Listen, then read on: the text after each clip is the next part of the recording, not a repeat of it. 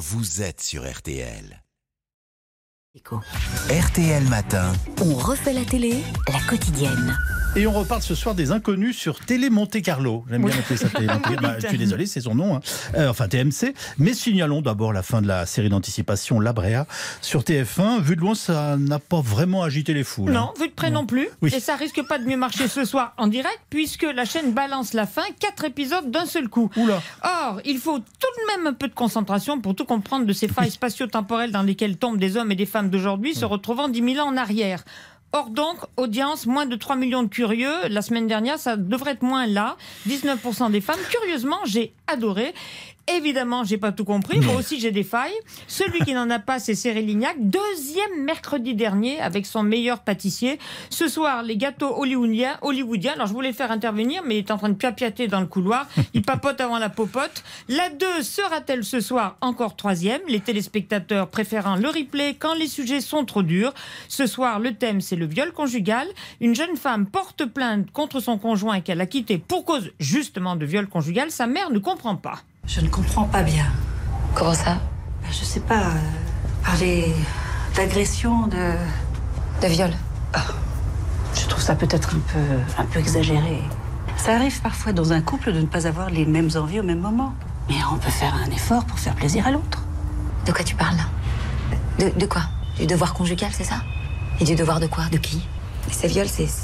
Ça fait partie de mon C'est traité en finesse. Clovis Cornillac est exceptionnel dans le rôle du type qui ne comprend pas cette plainte vu qu'il a juste fait ce qu'il voulait, comme il voulait, quand il voulait, dans un cadre légal, le mariage. Le trait, lui, n'est pas forcé. C'est à voir sur la 2, mais je pense qu'il regardera un replay plutôt. Et sur TMC, donc, on retrouve Les Inconnus avec un film culte, Les Trois Frères.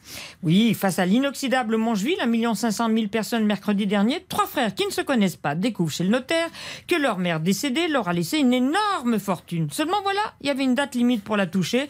Elle est dépassée. Le notaire le leur annonce évidemment quand c'est trop tard. Excusez-moi, parce que l'héritage, il est où? Les sans patates Les. Oui, je vous ai dit, suivant le codicile suspensionné par votre maman, Excusez-moi, vous pouvez vous expliquer clairement parce que je comprends pas non plus.